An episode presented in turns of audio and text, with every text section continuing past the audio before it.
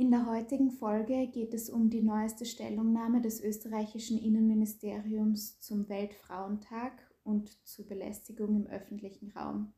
Außerdem geht es um Victim Blaming oder auch die Opfer-Täter-Umkehr und es geht um eben diese Belästigung im öffentlichen Raum.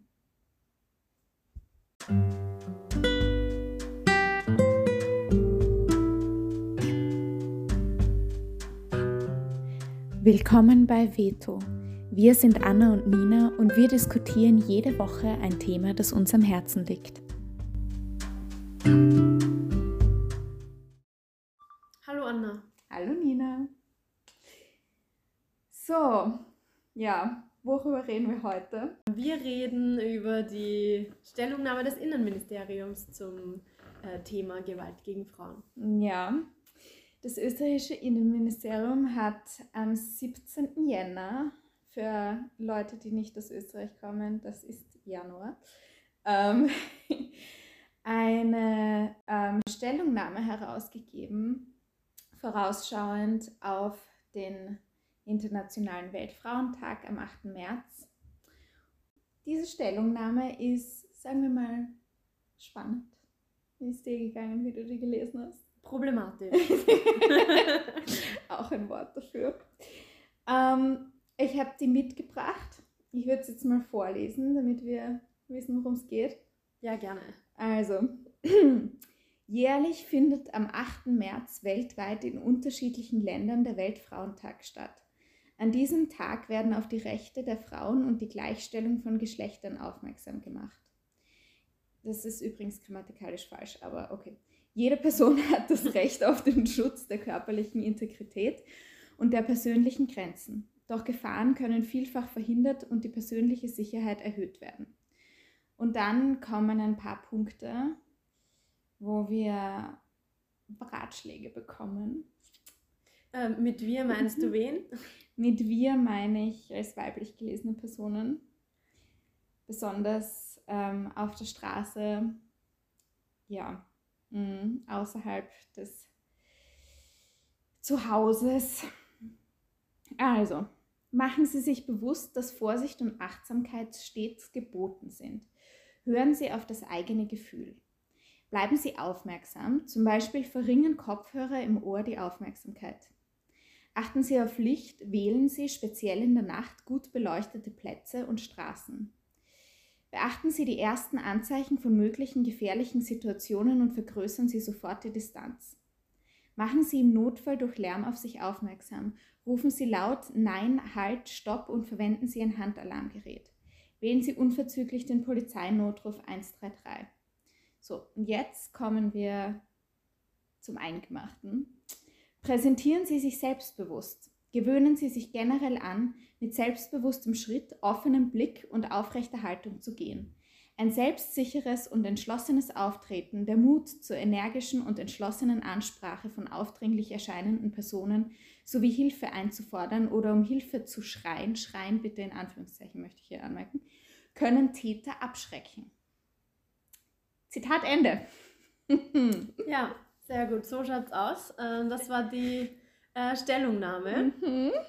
Ähm, was, was ist deine erste Reaktion, wenn du das hörst? Also, ich finde es sehr überraschend, dass, ähm, dass es Tipps, also dass es 2022 mhm. solche Tipps vom Innenministerium gibt.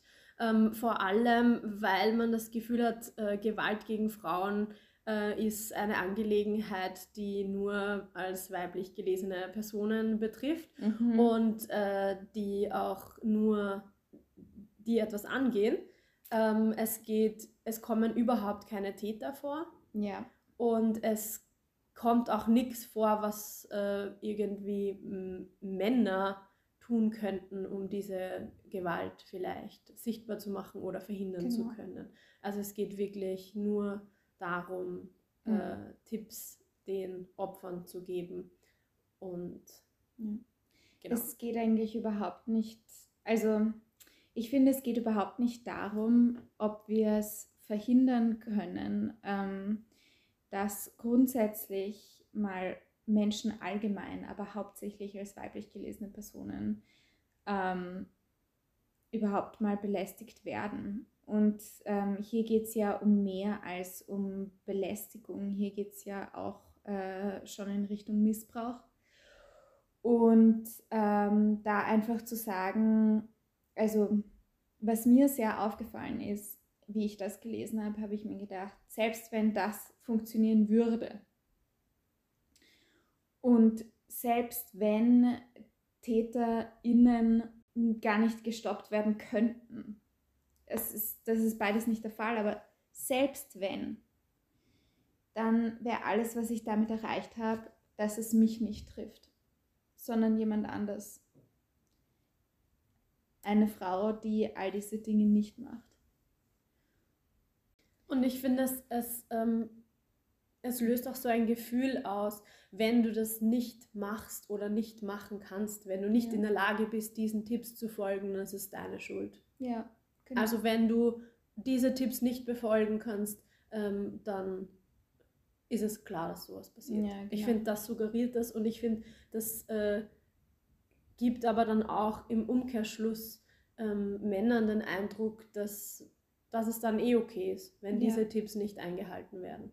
Und ich glaube, das ist das große Problem ja. ähm, bei dieser Stellungnahme. Mhm. Ja, ich glaube, da wären jetzt ein paar Punkte, zu, also zu denen ich ein paar Sachen gefunden habe bei der Recherche. Ähm, aber ich möchte jetzt, ja, ich möchte jetzt am Anfang nochmal dabei bleiben bei dem Gefühl, wie du gerade gesagt hast, dass man das Gefühl hat, man könnte sich selbst schützen, dadurch, dass man zum Beispiel einen Handalarm kauft.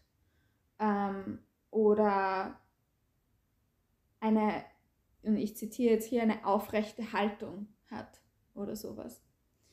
Ähm, ich meine, abgesehen davon, dass es nicht, dass es so natürlich nicht funktioniert, was da auch dazu reinspielt, ist,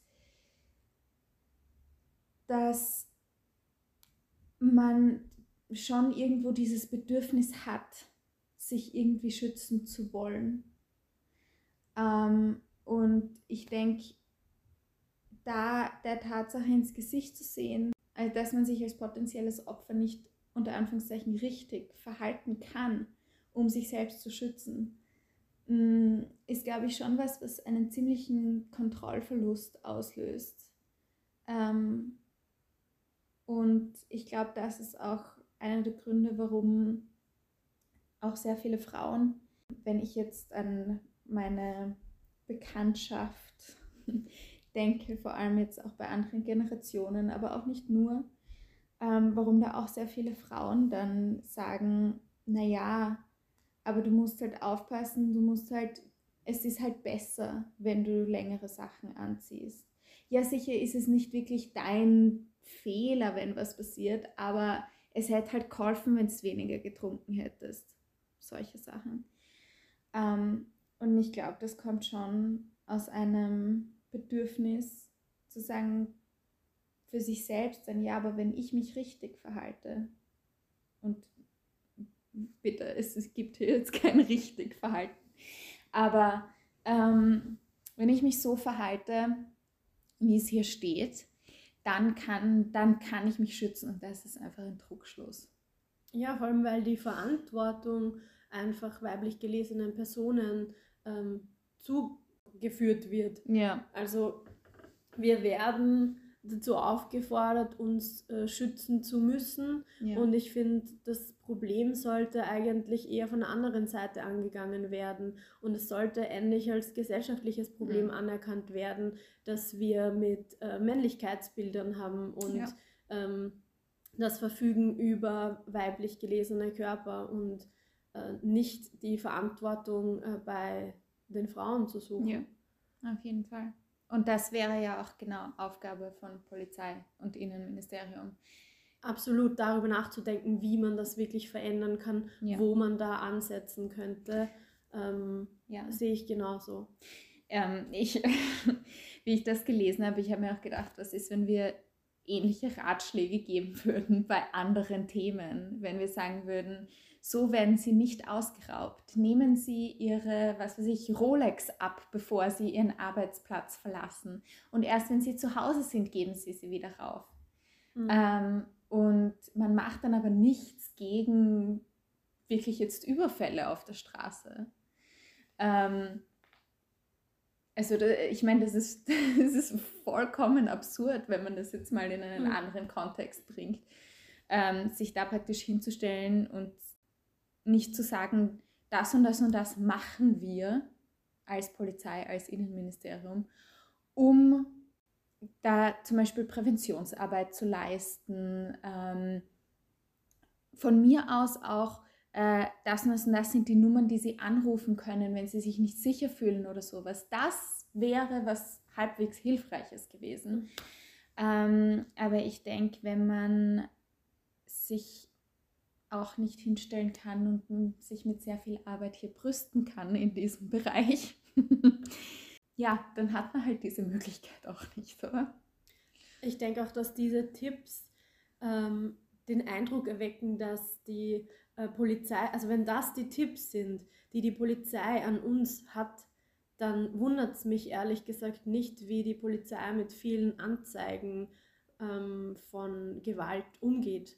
Ja. Weil wenn das das ist, was das Konzept ist, dann kann auch hier keine ordentliche Gewaltprävention folgen. Ja. Das ist das. Und für mich war noch ein anderer Punkt äh, sehr überraschend, beziehungsweise hat mich sehr wütend gemacht. Das ist der, ähm, wo empfohlen wird, man sollte doch auf das Licht achten, man sollte gut beleuchtete Plätze und Straßen wählen. Ähm, das ist auch so, ich glaube, es ist den Leuten nicht bewusst, wie stark der Zugang zu öffentlichen Räumen mhm. für Frauen oder weiblich gelesene Personen limitiert wird mit solchen Aussagen. Ja, beziehungsweise wenn es eine ordentliche Straßenbeleuchtung gibt in der ganzen Stadt in der Nacht, dann ähm, muss ich mich nicht von dunklen Gassen fernhalten. Ja. Ja, auch. ähm, ja, auch äh, das, was du gerade vorher gesagt hast, Nina, mh, mm, bezüglich, äh, also dass auf eine problematische Art und Weise damit umgegangen wird, wenn ähm, Opfer von äh, sexualisierter Gewalt sich melden. Dazu habe ich Zahlen gefunden für Österreich.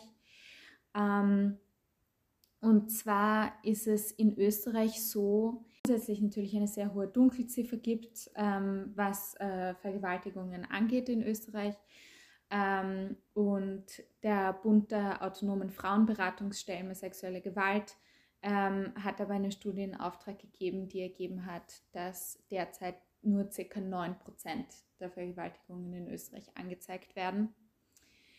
Ähm, und das diese 9%, das ist jetzt nur mal die, die zur Anzeige gebracht werden. Da geht es jetzt noch überhaupt nicht darum, ähm, ob TäterInnen ähm, dann Konsequenzen haben oder nicht. Ähm, das ist jetzt wirklich einfach nur die Zahl der Opfer, die sich trauen, äh, überhaupt Anzeige zu erheben.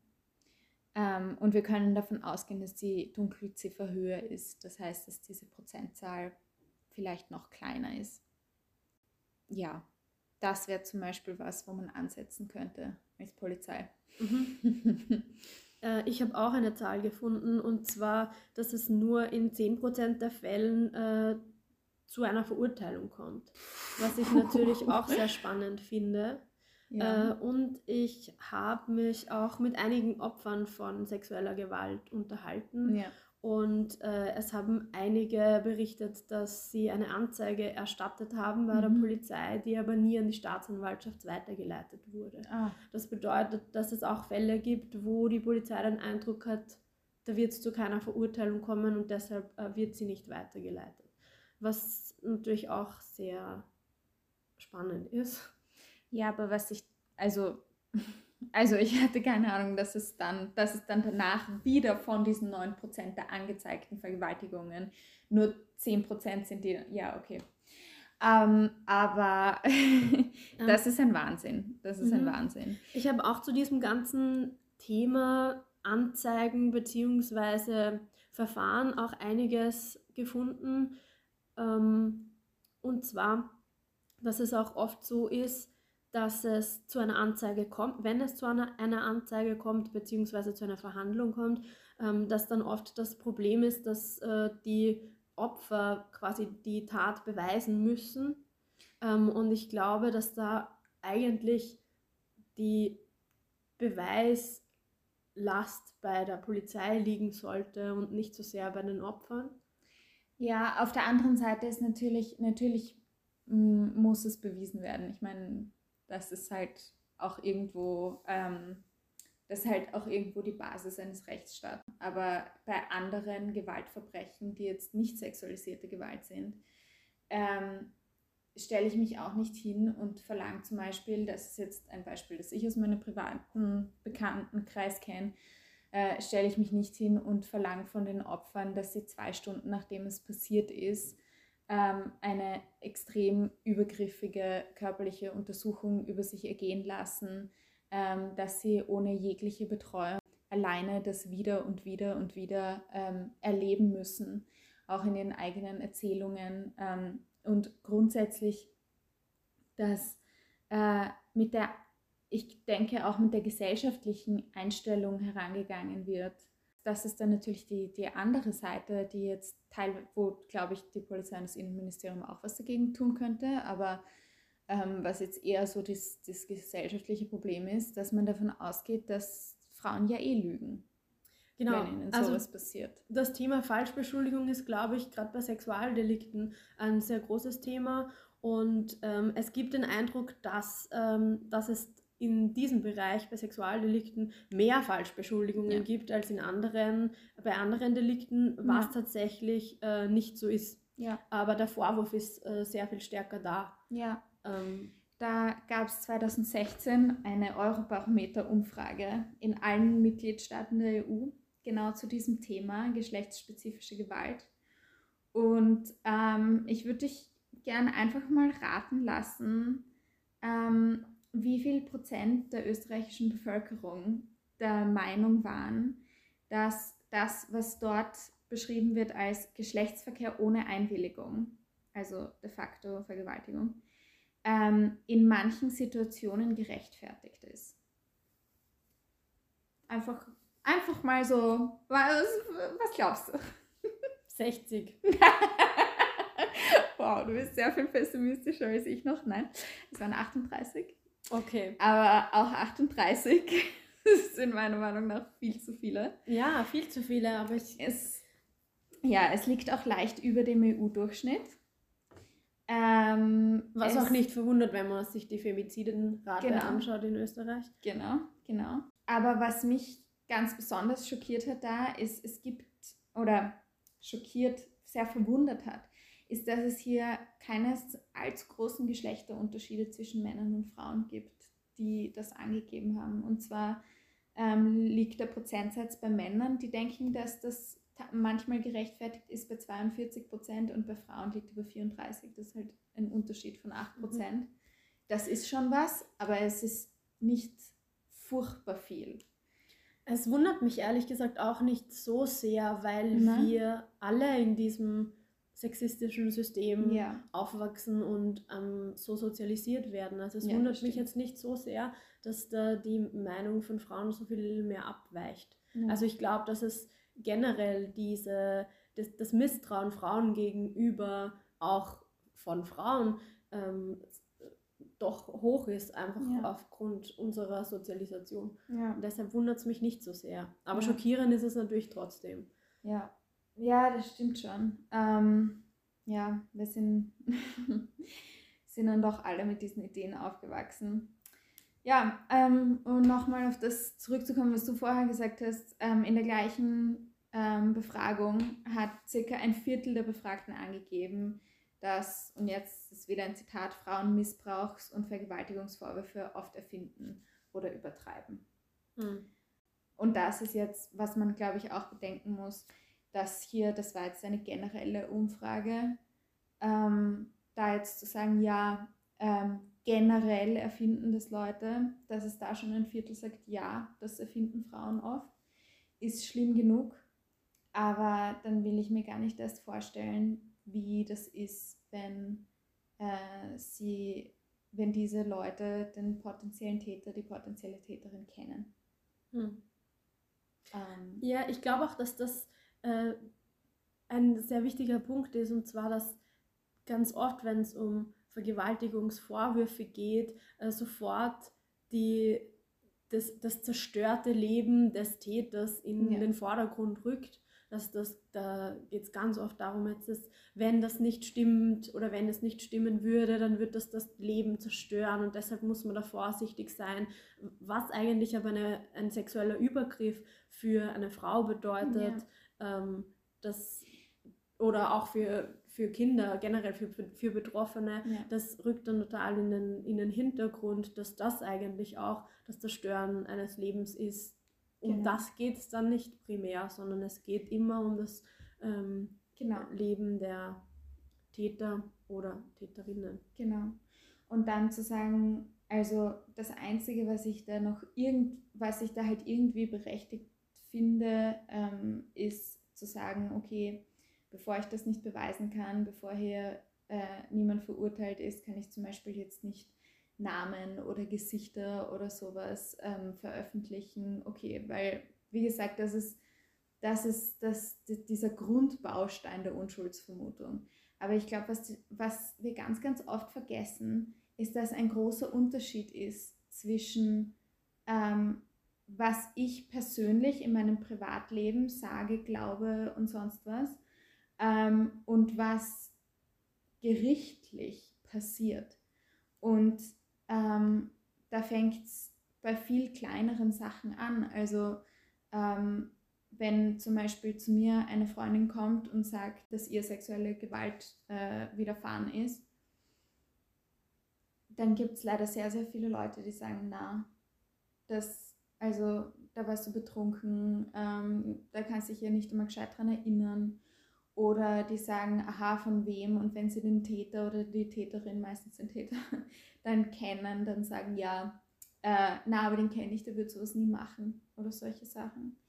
Ähm, und da gibt es einen sehr, sehr großen Unterschied. Und da ist es sehr, sehr wohl möglich, auch zu sagen, ähm, natürlich glaube ich meiner Freundin, natürlich glaube ich ähm, Menschen in meinem Umfeld, auch Menschen, die ich nicht kenne, ähm, weil ich persönlich einfach weiß, ähm, wie unwahrscheinlich es ist, dass sie da jetzt gerade lügen. Ähm, und gleichzeitig zu sagen, okay, natürlich kann ich nicht einfach nur auf Anschuldigung jemanden einsperren. Aber ich denke, dass das vor allem in diesem Fall ganz, ganz oft vermischt wird. Wie gesagt, wenn man das dann zum Beispiel mit anderen Delikten vergleicht, ähm, da haben dann Leute nicht oft eine parallele Reaktion. Mhm. Wie gesagt, nehmen wir wieder das Beispiel, mir wird was gestohlen. Ich denke nicht, dass in meinem, auch in meinem weitesten Bekanntenkreis, sich jemand hinstellen würde und sagen würde, du lügst jetzt. Dir hat, dir hat niemand das gestohlen. Du hast es einfach selber versteckt weil, äh, was auch immer, weil du dieser Person, die du gerade beschuldigst, schade, schaden willst oder sowas. Und die das aber gleichzeitig sehr wohl verstehen, dass wenn mir jemand was stiehlt und ich sage jetzt einfach, was weiß ich, der Thomas da drüben, der hat mir jetzt meinen Computer gestohlen, die auch gleichzeitig jetzt nicht den Thomas äh, irgendwo einsperren würden, weil sie verstehen, dass solange das nicht bewiesen ist, Thomas frei herumlaufen kann, aber sie mir trotzdem glauben können. Und das, denke ich, ist auch etwas, was hier komplett vermischt wird. Das glaube ich auch. Ich glaube, dass, es eine, dass es eine große Vermischung gibt und dass es zwei Ebenen sind, die man auch auseinanderhalten muss, weil ich finde, Gewalt allgemein, aber auch Gewalt an äh, weiblich gelesenen Personen ist ein Problem, das auf zwei Ebenen diskutiert werden muss, weil es gibt die gesellschaftliche Ebene und da gibt es ganz unterschiedliche Probleme, wie auf der äh, Ebene des Gerichtsverfahrens mhm. zum Beispiel, weil wenn wir uns Gerichtsverfahren anschauen, dann gibt es da auch ganz viele Probleme, die äh, zum Beispiel beinhalten, dass selbst wenn zum Beispiel Sperma gefunden wird, dann der Täter sich hinstellen kann und sagen, ja, es war einvernehmlich. Ja. Und dann ganz oft das Leben der, des Opfers komplett auseinandergenommen wird und sich das Vorleben angeschaut genau. wird und wie die Person sich gekleidet hat und mit wie vielen Männern die äh, vielleicht geschlafen hat ganz und genau. so weiter. Also das ist eine Problematik, aber die andere ist das auf einer gesellschaftlichen Ebene anzuschauen. Ich bin manchmal überrascht, wenn ich mich vor allem mit Männern unterhalte, wie wenig bewusst es Männern ist, wie viele ähm, Vorsichtsmaßnahmen oder wie viel ähm, Gefühle, ich will, ich will nicht unbedingt Angst sagen, aber wie viel Vorsicht Frauen oder als weiblich gelesene Personen auf der Straße in der Nacht zum Beispiel ähm, haben. Und äh, ich hatte letztens ein Gespräch mit meinem Kollegen, der dann gemeint hatte, naja, dann lebst du ja total in Angst und meiner Freundin geht sicher nicht so. und ich habe dann zu ihm gesagt, vielleicht red mal mit deiner Freundin, ja. weil ich glaube schon, dass sie das Gefühl kennt, am Abend heimzugehen und ja. sich mal umzudrehen oder wenn jemand einem hinter einem geht, dass man sich da mal umdreht und ähm, die Straßenseite wechselt ja. oder so dieses Gefühl. Und ich rede nicht davon, dass ich da Panik oder Angst habe, aber es ist ein, ein äh, ungutes Gefühl, das auf vielen Erfahrungen basiert, die ähm, halt unter sexueller Belästigung äh, fallen, die wir halt wirklich sehr häufig erleben. Und ich glaube, dass es da, dass da das Bewusstsein fehlt, wie, ja. wie präsent das in, dem in unserem Leben ist und mhm. wie wenig äh, bewusst das äh, Männern teilweise ist. Ja. Und vor allem auch, dass die Ironie vollkommen an diesen Bekannten von dir vorübergegangen ist. Ich meine, wenn er dann sagt, ja, dann lebst du ja in ständiger Angst, ja, that's the point. That's ja. the point. Das ja. ist ja genau das, Absolut. warum wir die ganze Zeit äh, der Meinung sind, dass es noch so viel mehr feministischen äh, Aktivismus braucht, dass noch so viel mehr geschehen muss. Genau deswegen. Ja, absolut. Und für mich war es aber für mich war gleichzeitig auch das Gefühl, das ist jetzt ein Vorwurf, ich bin eine ängstliche Frau, ich oh sollte nicht zu ängstlich sein. Ja. Ähm, also ich habe dann irgendwie auch versucht zu sagen, na, es, Zitat, aufrechte ja, Haltung, aufrechte Selbstbewusstsein, ja, gewöhnst dir an, Nina, wie kannst du nur?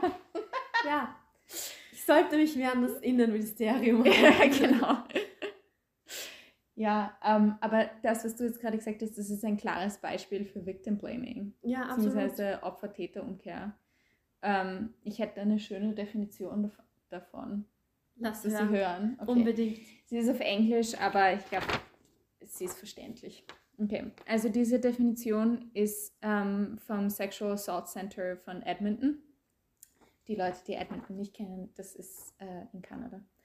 Um, some examples of what victim blaming can sound like. What did you expect going out dressed like that? Why did they, why didn't they fight back? You shouldn't have gone home with them. Why did they get so drunk? Victim blaming can be defined as someone saying, implying, or treating a person who has experienced harmful or abusive behavior, e.g., a survivor of sexual violence, like it was a result of something they did or said, instead of placing the responsibility where it belongs on the person who harmed them. Und das, denke ich, ist genau das. Ähm, ja, sei nicht so ängstlich. Geh nicht in die dunklen Gassen. Ähm, trink, trink nicht so viel. Sei mhm. nicht alleine weg äh, mhm. am Abend.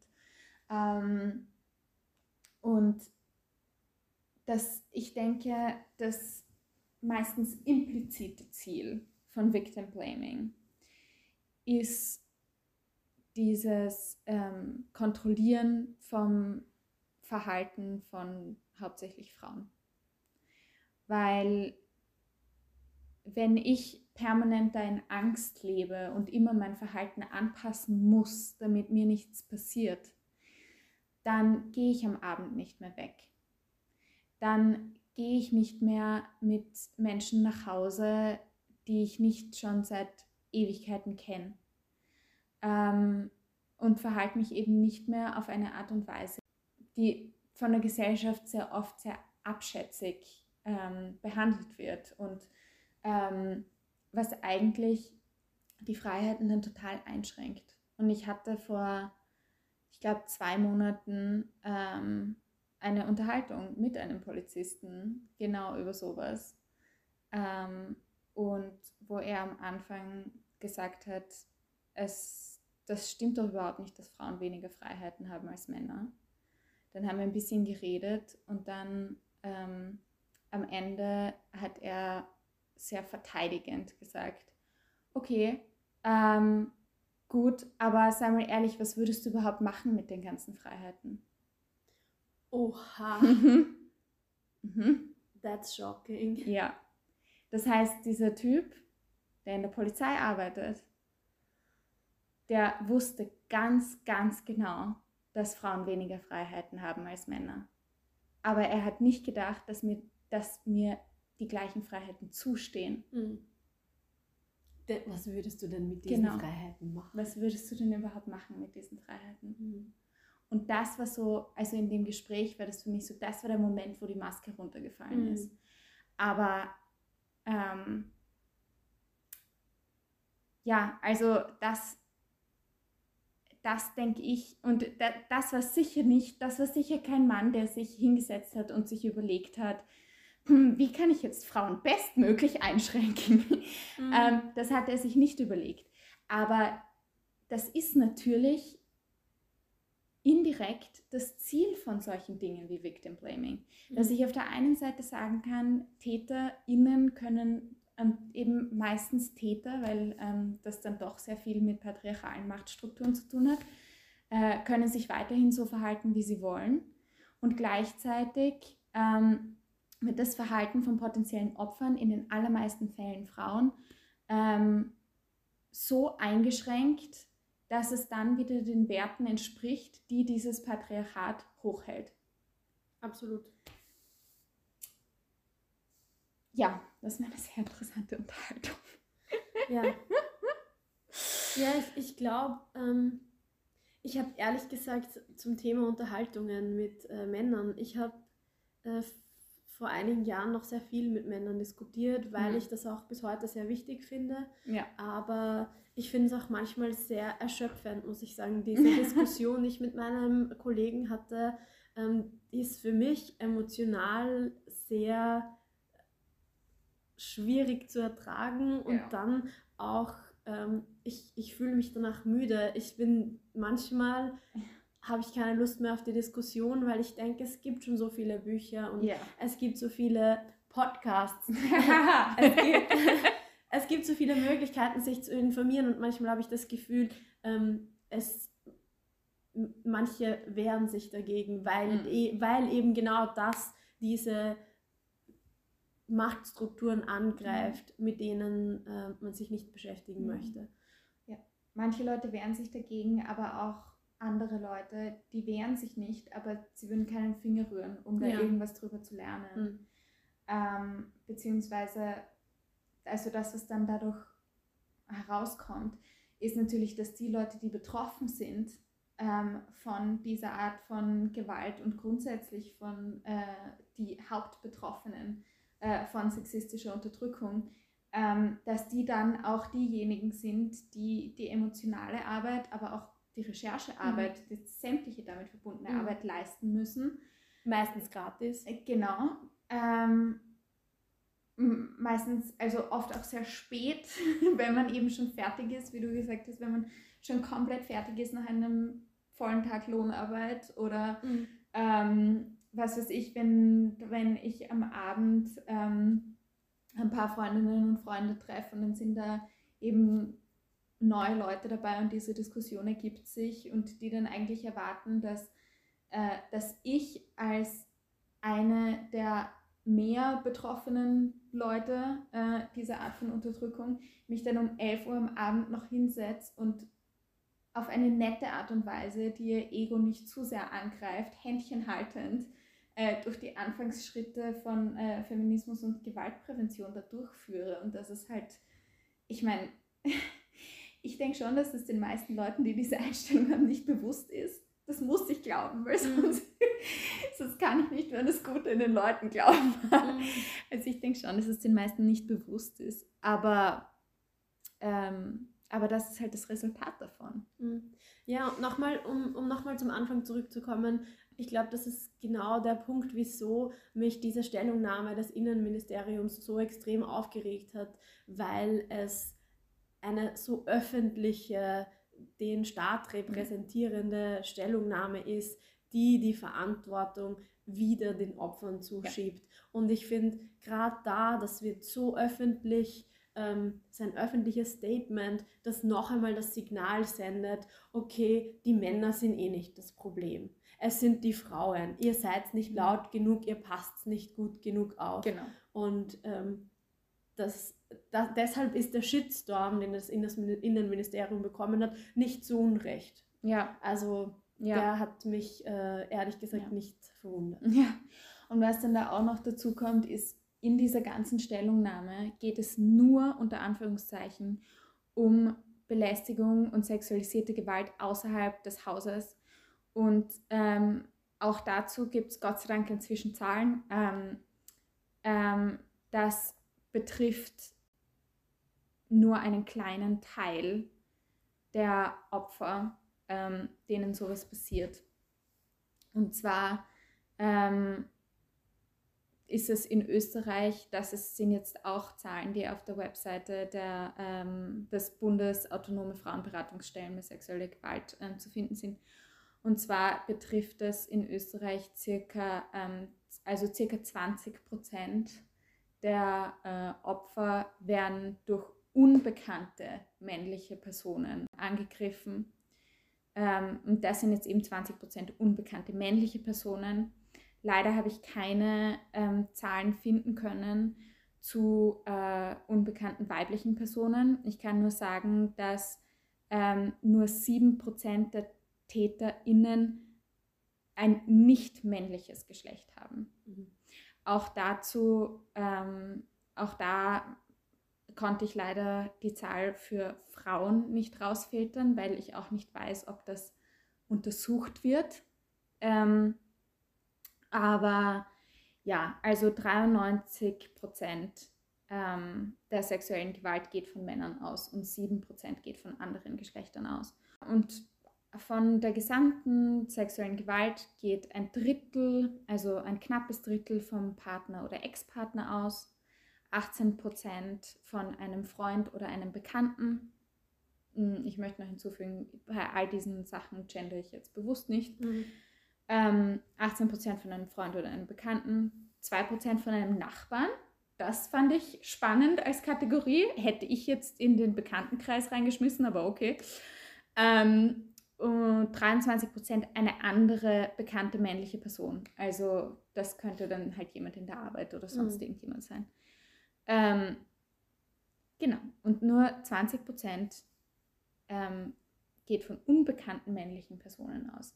Das bedeutet, nicht nur ist grundsätzlich diese Stellungnahme von Ihnen, vom Innenministerium ein Wahnsinn, sondern sie tun auch noch damit so, als, wären da, als wäre damit sexuelle Gewalt, sexualisierte Gewalt vorgebeugt, ähm, wenn sie eigentlich nur von einem in fünf Fällen sprechen mhm. und alles andere mal völlig ignorieren.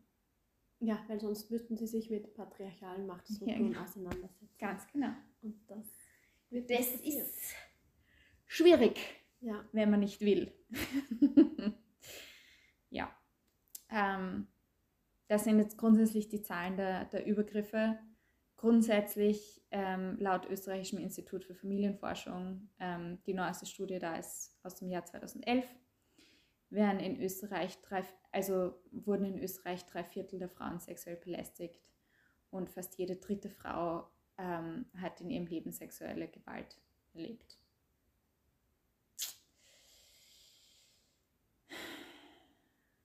Ja. So sieht's aus. ich weiß überhaupt nicht, was ich da noch. Also, ich weiß nicht, was ich da dazu sagen soll. Ich glaube, was da noch spannend ist, ist, ähm, dass es noch sehr viel schlimmer aussieht für, ähm, für Frauen mit Behinderungen, grundsätzlich mhm. für Menschen mit Behinderungen, ähm, aber besonders für Frauen. Ähm, und zwar hat in Österreich jede zweite Person mit einer Behinderung ähm, sexuelle Gewalt erfahren. Das, diese Zahlen sind von, aus dem Jahr 2019, also sehr aktuell noch. Das ist heftig. Ja, das ist heftig. Und das ist natürlich, wenn man daran denkt, jede zweite Person mit Behinderung und jetzt durch die Checkliste vom Innenministerium geht und sagt, mhm. Bei welchem dieser Punkte kann ich davon ausgehen, dass Menschen mit verschiedensten Behinderungen sie ganz einfach befolgen können. Also unter der Perspektive, also von der Perspektive aus betrachtet, ist es nochmal verheerender, mhm. dieses Statement, glaube ich mich machen solche Zahlen immer so sehr emotional, weil ja. ähm, also nochmal die so veranschaulichen, wie dramatisch die Situation eigentlich ist. Ja. Ich finde es ganz schwierig äh, auszuhalten. Auch die äh, Femizide ja. ähm, darüber zu lesen, ist, wenn man sich immer wieder mit dem Thema beschäftigt. Ja. Äh, Womit wir wieder zurückkommen zu dem, was dein Bekannter gesagt hat, ja, dann lebst du ja in ständiger Angst, ja. ja. Also wenn, ähm, wenn ich mir diese Zahlen anschaue, natürlich, ja. ähm, ehrlich gesagt, wie ich gelesen habe, drei Viertel der Frauen wurden sexuell belästigt, habe ich mir gedacht, so weniger. Weil wenn ich mir überlege, wie oft, ich meine, ich bin jetzt 25, wenn ich mir überlege, wie oft in meinem Leben ich sexuell belästigt wurde, dann, und ich denke jetzt nicht, dass ich so ein statistischer Ausreißer bin hier, mhm. ähm, also, dass man da, also dass da überhaupt ein Viertel sagen kann, dass, dass es ihnen noch nie in ihrem Leben passiert, wenn ich sagen kann, dass es mir so oft passiert, ich kann es gar nicht mehr zählen. Mhm. Ähm, also das hat mich eher gewundert, dass es überhaupt ein Viertel gibt, die gesagt haben, na, ist mir nicht passiert. Weißt du, ja, ich glaube doch, dass das oft äh, Selbstschutzmechanismen sind, ja. das auszublenden. Das kenne ich schon von mir selbst auch, vor allem äh, als ich noch jünger war, das einfach auszublenden, weil ich mich, weil ich mich dem Gefühl nicht stellen wollte oder weil, äh, weil man das doch dann auch ja. gewohnt war, dass man so hört, wie so, ja, die reden halt und ja. die sind halt so und das ist halt so und ja. das darf man nicht ernst nehmen, es ist nur ein Scherz. Also weil es auch diese Rechtfertigungen gibt, äh, die man dann halt auch verwendet, um sich selbst zu schützen. Weißt du noch, wie alt du warst, als dir das, als dir das das erste Mal passiert ist? Vielleicht so 13, 14. Ich glaube, da, da war es das erste Mal, als ich, als mir wirklich bewusst wurde, dass äh, mein Körper sexualisiert wird dass ich als, äh, als, als Mädchen oder als Frau, ich war tatsächlich eher noch ein Mädchen, aber ja. dass ich sozusagen als Frau gelesen wurde von erwachsenen Männern. Und das war am Anfang ein sehr befremdliches Gefühl damals. Ich kann mich noch ähm, an Situationen erinnern, wo ich so in dem ja. Alter war. Ähm, ja. Und ich, ich glaube, es ist auch statistisch, ich habe äh, vor kurzem eine Statistik äh, darüber gelesen, dass es auch Statistik genau in dem Alter ist, wo es Mädchen auffallen, auffällt, so mit 13 circa, dass ja. sie sexualisiert werden. Ja, das, also, das habe ich jetzt noch nicht gelesen, aber das wundert mich überhaupt mhm. nicht, weil wann immer ich ähm, meine Freundinnen frage, wann sie sich daran erinnern können, dass das das erste Mal passiert ist, sie waren alle minderjährig. Mhm. Alle. Ja. Ich glaube, es ist wirklich eine, eine Tatsache, dass es dass es den meisten Mädchen als Mädchen passiert. Ja. Mhm. Ja, ähm, was mich noch interessiert hätte, ähm, was ich leider nicht herausfinden konnte, äh, weil das leider nicht, ähm, also in Österreich nicht getrennt äh, untersucht wird, beziehungsweise nicht eine allgemeine Zahl gegeben wird und dann noch eine spezifische Zahl ist, ähm, wie das ist für Frauen, die äh, nicht den österreichischen Pass haben und oder nicht Deutsch als Muttersprache sprechen äh, und oder ähm, eine Ethnie haben, die jetzt nicht weiß-europäisch hm, ist. Das konnte ich leider nicht herausfinden. Ähm, also ich habe in einem Interview gelesen, dass äh, tatsächlich da die, äh, die Dunkelziffer viel größer ist, weil die Hemmung äh, zur Polizei zu gehen äh, nochmal größer ist als äh, bei Frauen, die ja. Weiß sind und ähm, einen österreichischen Pass haben. Natürlich, wenn man von potenziell von einer Abschiebung bedroht ist, wird man wahrscheinlich äh, nicht zur Polizei gehen, um ja. eine Vergewaltigung anzuzeigen. Ja, was halt die, die Gruppe noch ähm, vulnerabler macht. Ja, beziehungsweise wenn ich das Gefühl habe, also ich als Person mit Deutsch als Erstsprache, mhm. österreichischem Pass, all diesen Dingen, wenn ich mir schon denke, okay, zahlt sich's für XY überhaupt aus, zur Polizei zu gehen, weil da, also da werde ich eh nur belächelt und weggeschickt und wenn ich Glück habe, dann ähm, kriege ich dann nicht noch mehr sexistische Kommentare und werde dort nicht noch ein zweites Mal belästigt. Wenn ich mir das schon denke, ähm, als Person, der alle sprachlichen Mittel zur mhm. Verfügung mhm. stehen, ähm, dann will ich mir gar nicht erst vorstellen, wie das für eine Person ist, für die es vielleicht allein schon schwierig ist, mh, sprachlich überhaupt auszudrücken, was ihr da jetzt gerade passiert ist. Mhm, absolut. Das ist ein großes Problem und ich glaube auch eine große Lücke. Aber äh, wir können euch verschiedene Organisationen in die Show Notes packen, genau. die sich ähm, auch darum kümmern. Ja, das auf jeden und, Fall. Ähm, falls ihr in so einer Situation seid, könnt ihr euch an eine der ähm, Organisationen wenden. Genau. Genau, das ist auf jeden Fall wichtig. Ich wollte noch eine Sache besprechen und zwar dieses, diese Betonung von ähm, sei selbstbewusst, tritt entschlossen auf, gerade Haltung und so. Ähm, letzten Monat, und ich habe leider diese Studie nicht mehr wiedergefunden, ähm, hat die University of Pennsylvania, und wenn ich diese Studie wiederfinde, dann geben wir sie auch in die Show Notes, auf jeden Fall. Ja. Genauso wie alle anderen Sachen auch, wo wir jetzt mit Zahlen um uns geworfen haben. Ähm, dass die untersucht haben, ähm, wann Frauen mehr oder weniger sexuell belästigt werden. Und es ist grundsätzlich so, wenn ich mehr, und dieses Wort gibt es leider nicht auf Deutsch, assertive bin als Frau und eben diesen Grundrespekt mehr einfordere, ähm, beziehungsweise ich auch so mehr Macht habe in der Welt, ähm, dass ich genau dann mehr sexuell belästigt werde als weniger. Also genau das Gegenteil von dem, was das Innenministerium da sagt.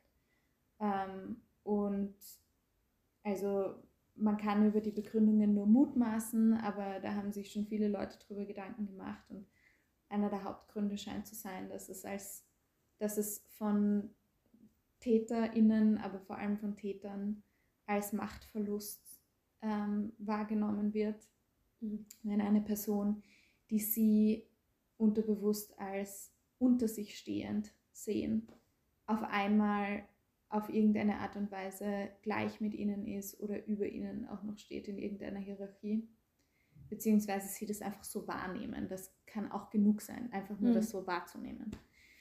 Ähm, ja, und das ist bei meinen eigenen Erfahrungen auch so. Also wenn ich wirklich, wenn ich in der Früh aufwache und ich bin in dem Tag richtig gut drauf und richtig selbstbewusst und ähm, ich gehe raus auf die Straße, ich kann davon ausgehen, dass ich an dem Tag belästigt werde. An den Tagen, wo ich schon sehr niedergeschlagen bin und, ähm, und sehr, also sehr leise um die Häuser schleiche. Ähm, und ähm, grundsätzlich einfach ein bisschen fertiger wirke und nicht so dieses, dieses Selbstbewusstsein ausstrahlen ähm, ist mir sehr viel weniger passiert. Und das ist sehr traurig und es ist, fällt wieder rein in dieses ähm, Verhalten von Frauen kontrollieren wollen und so. Ähm, und es soll bitte jetzt nicht wirken wie ein Appell, dass wir alle niedergeschlagen durch die Gegend pushen sollen. Aber ich finde es trotzdem interessant. Hm, ich ich, ich könnte das jetzt nicht ähm, aus meiner eigenen Erfahrung genauso bestätigen oder widerlegen, weil es mir jetzt mhm. aktiv mhm. nicht so aufgefallen wäre. Aber was mir schon auffällt, ist, wenn in einer Situation, in der man einen, einen Übergriff erlebt ähm, oder eine Belästigung erlebt, ähm, überlege ich mir schon sehr genau, wie ich darauf reagiere, weil ich das Gefühl habe, reagiere ich selbstbewusst, äh, besteht immer die Chance, dass ich dann einen Gewaltausbruch erlebe ja. und ich oft abwägen muss, ähm, gehe ich jetzt weiter, sage ich äh, nichts oder gebe ich eine Antwort zurück und riskiere, dass ich äh, dann Gewalt erlebe. Ja. Ähm, das ist das, was mir da also das ist das, an das ich gedacht habe, als ich das gelesen habe mit äh, sei selbstbewusst ja. und äh, gebe dich selbstbewusst und antworte selbstbewusst. Ähm, das kann ja tatsächlich auch lebensbedrohlich sein in ja. einer falschen Situation. Deshalb. Ähm, und das war auch schon lebensbedrohlich für, für viele. viele Frauen, leider. Ja. Jedenfalls, Möchtest du noch was sagen, Anna? Mm, ich glaube, ich habe mir jetzt viel Frust von der Seele geredet. Ähm, ich hoffe, ich finde noch diese Studie von ähm, der University of Pennsylvania. Möchtest du noch was sagen, Lina? Na, ich bin, äh, ich glaube, ich habe auch alles zu dem Thema erstmal von meiner Seele geredet und äh, es fühlt sich eigentlich jetzt ganz gut an. Ja, voll. Passt. Dann sehen wir uns das nächste Mal wieder. Ja, ich freue mich. Danke ich für das Gespräch. Auch. Ja, danke dir.